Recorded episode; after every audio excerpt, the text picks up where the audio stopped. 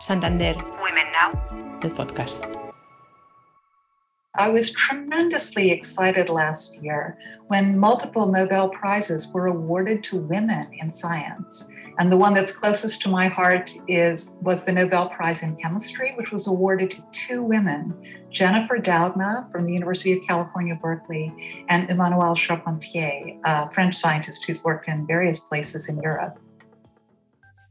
Hello, my name is Lourdes Garzón, editor in chief of Women Now, and you have just been listening to Cori Bargmann. So I think it's wonderful to see these two women succeed at the very highest level, independently, making their own way, freely, and just with such inspiring qualities. She is the head of science at the Chan Zuckerberg Initiative but she was also one of the main speakers of Santander Women Now Summit. Isone Diaz, one of our journalists, spoke to her about the future of research and the importance of female leadership in science. Today, she is the star of a podcast that inaugurates a series of special episodes with some of the most interesting speakers of the last edition of our Congress. Enjoy. Santander Women Now, the podcast. Thank you, Lourdes. Cori Bargmann was 17 when she stepped on a lab for the first time, and she instantly fell in love with research. She is a neurobiologist who studied at MIT. She has helped develop drugs to treat breast cancer, and she has studied the correlation between genes, neural circuits, and behavior using a very small worm called C. elegans. She manages her own lab and research group at Rockefeller University in New York, and she's the head of science at the Chan Zuckerberg Initiative, a philanthropic organization founded in 2016 by Facebook's Mark Zuckerberg and his wife, Priscilla Chan. Cori spoke with Isone about the end of the pandemic and the future of science. To begin with, they touch on a key issue the need to accelerate the pace of biomedical research. That's right, Lourdes. The vaccines against COVID 19 are the best proof of how this is perfectly possible. We started by asking Cori about that. How do you explain this incredible, unprecedented scientific milestone? It's quite remarkable, and you pick exactly the right example. The vaccines have been a triumph of science. It was a very uncertain time. And people were saying, you know, we'll need a vaccine, but it takes 10 to 15 years to develop a vaccine. And what we've seen is that that process was 10 times faster. It's, it was one year. And that's not just good luck because we don't just have one vaccine, we have seven vaccines developed in multiple countries that are now successfully being used to treat people. I can imagine that this made scientists use new ways of working that were very different from the usual ones, right? It took some very creative and talented scientists to, willing to try completely new things. The mRNA vaccines are a miracle. They're a completely new technology for vaccines. But also, some of the other vaccines, like the Oxford vaccine, are also brand new. They had only this kind of technology had only been used once before, and now it's been used multiple times successfully. Then we needed the governments to step in and pay for those vaccines so they could be developed on a large scale. We needed delivery. Um, and I think that the, the, it's the cooperation between the scientists, the government, and also a kind of wonderful competition and collaboration that made this possible. So, yes, there are seven or 10 or 15 companies working on vaccines, but if anyone wins, they all win. And so people were trading information very openly, very quickly in this pandemic in ways that have not been true in the past. And so it was the competition for the vaccine, but it was also a collaboration of everyone trying to move things forward. I'm, I'm excited about what it shows that science and governments and people can do to change the world. As you were explaining, it has shown us that competition and collaboration are compatible. And this is a big paradigm shift that not only affects vaccine development. Cori, how has science changed in the last year? And more specifically, how have you, as a scientist, changed since the pandemic broke out? What happened during this year is that we had a sudden immense need for new methods, starting with just understanding how the virus was spreading, who is being infected? How do we develop tests? And for the first time now, we have taken tests that previously existed in very technical backgrounds in, in hospitals, in you know high-end research labs, and we brought those tests to public health, to large populations, and we were able to test people for um, the virus using these new techniques, these um, PCR-based techniques, in ways that has never been done on this scale before. And I didn't realize that lab scientists would be so excited about bringing their technology to the world. So um, at the Chan Zuckerberg Initiative, we work locally in California. We have a lab there called the Chan Zuckerberg BioHub. It's a very advanced, cutting edge scientific research lab. And during the pandemic, they said, we need to help. We will take our cutting edge skills, we will convert our research lab to a full time testing lab, and we will reach out into the community in California and we will find where the virus is spreading and who is at risk and how to help them. This is a type of close collaboration that perhaps was not so common before the pandemic, right? There was a great partnership to be able to move that forward, to get people the help they needed in order to isolate and prevent viral spread. There was trust, there were relationships. And I had never seen in my career scientists reaching out so quickly and connecting with society, connecting with community based organizations, connecting with the people who are directly involved and affected by disease, and trying to move that forward. And I think the scientists themselves have seen what they can do. I am hoping also that the communities are seeing that and realizing that they too can be part of the scientific process and that they can support it and participate in it more than they have before.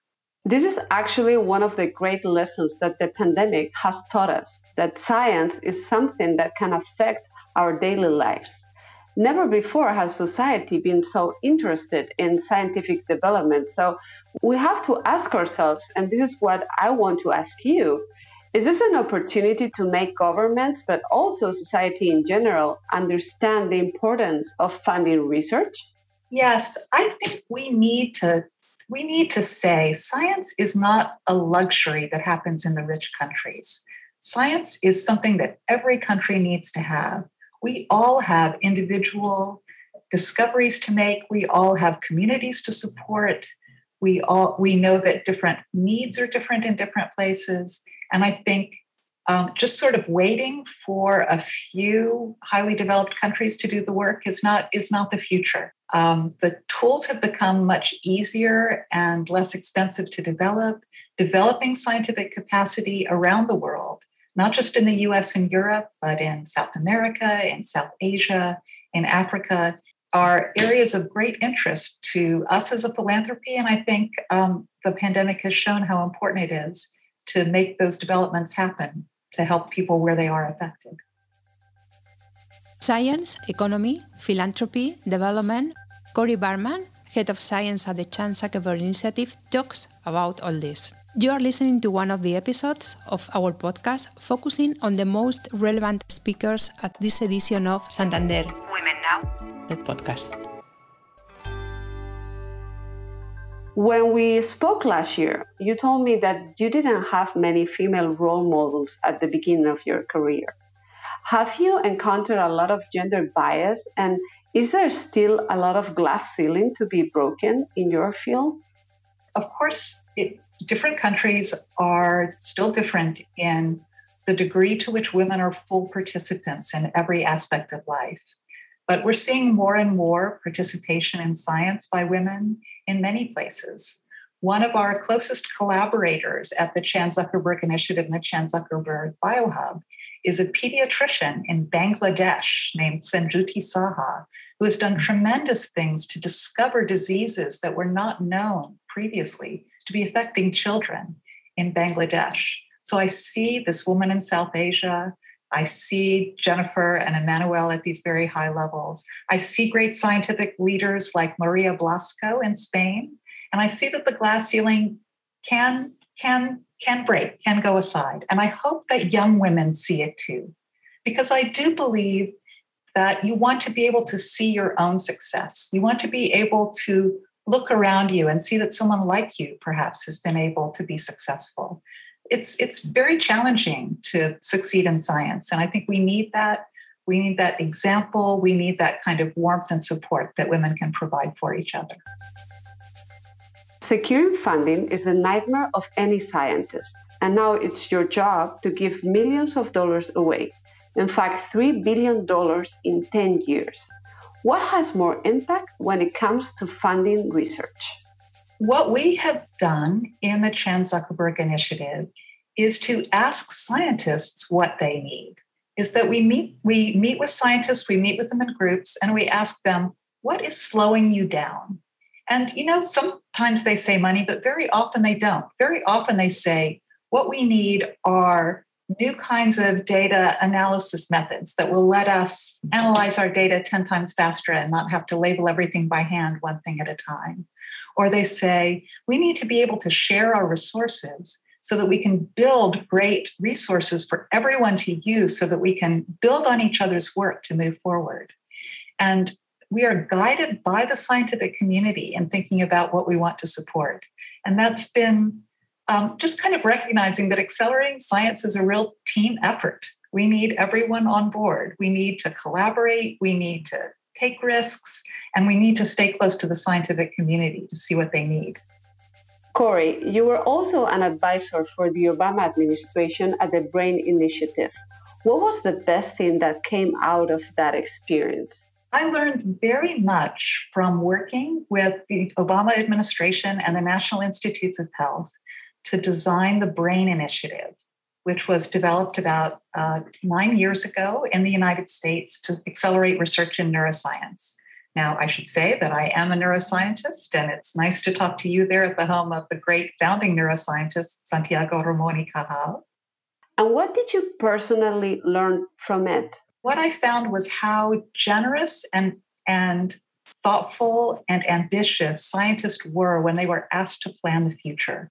And it taught me how much you could gain by reaching out, by listening, by synthesizing information, and by really viewing the community as the source of knowledge to move forward.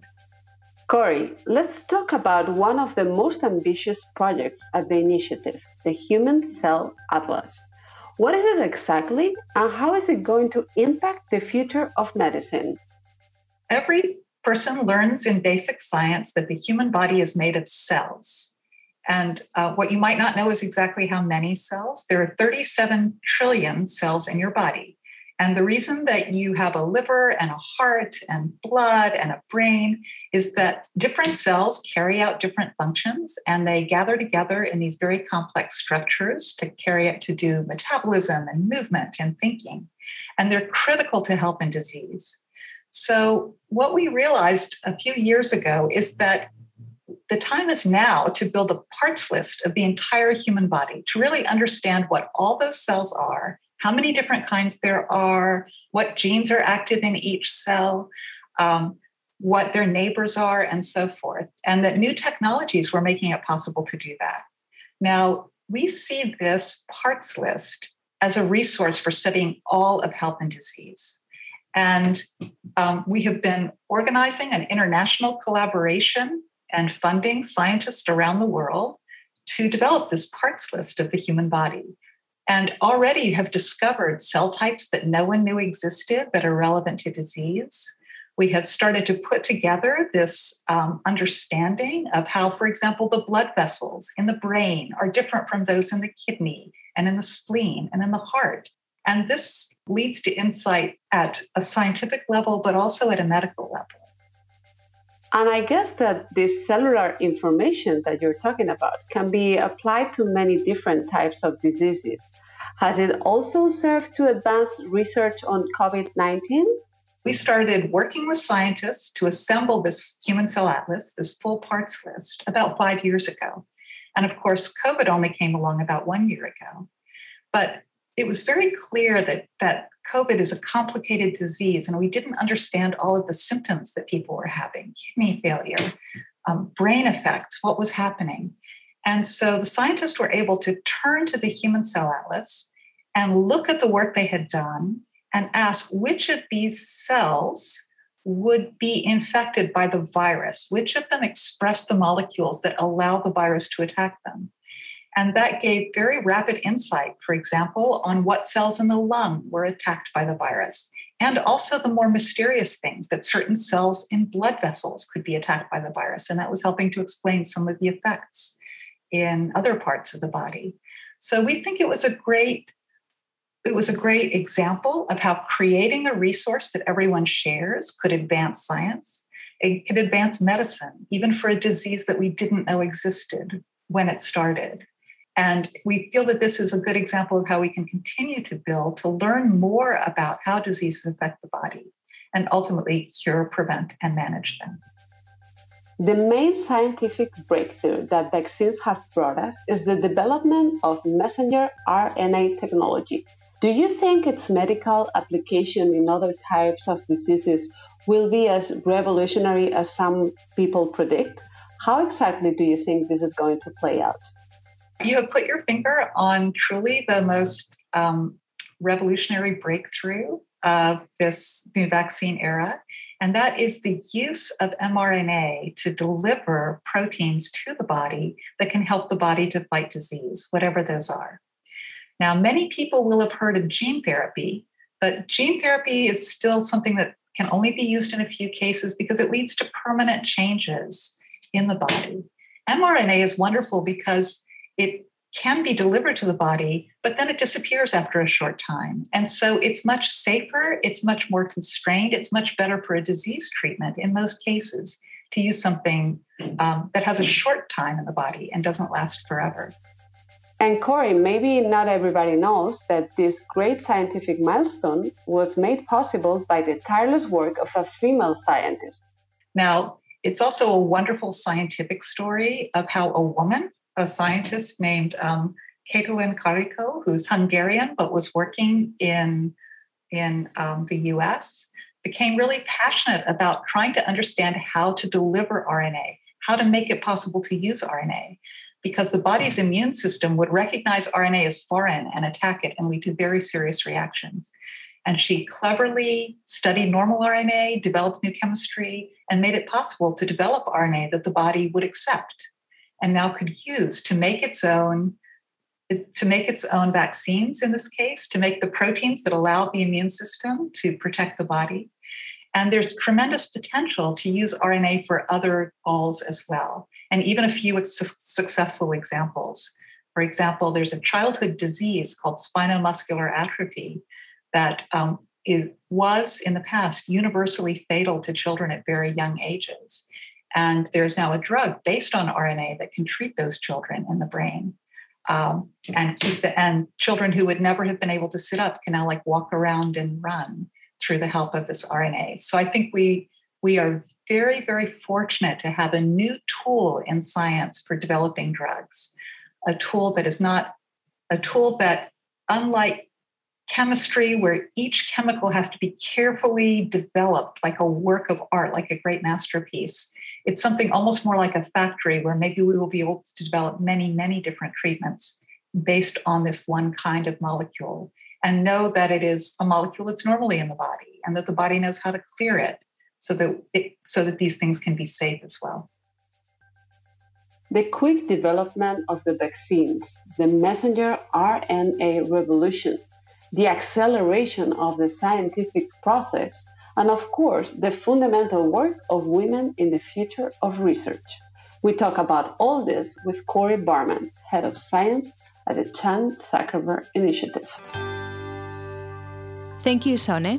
Thanks, of course, to Cori Bargmann for her commitment, her passion, and her participation in Santander Women Now, the podcast.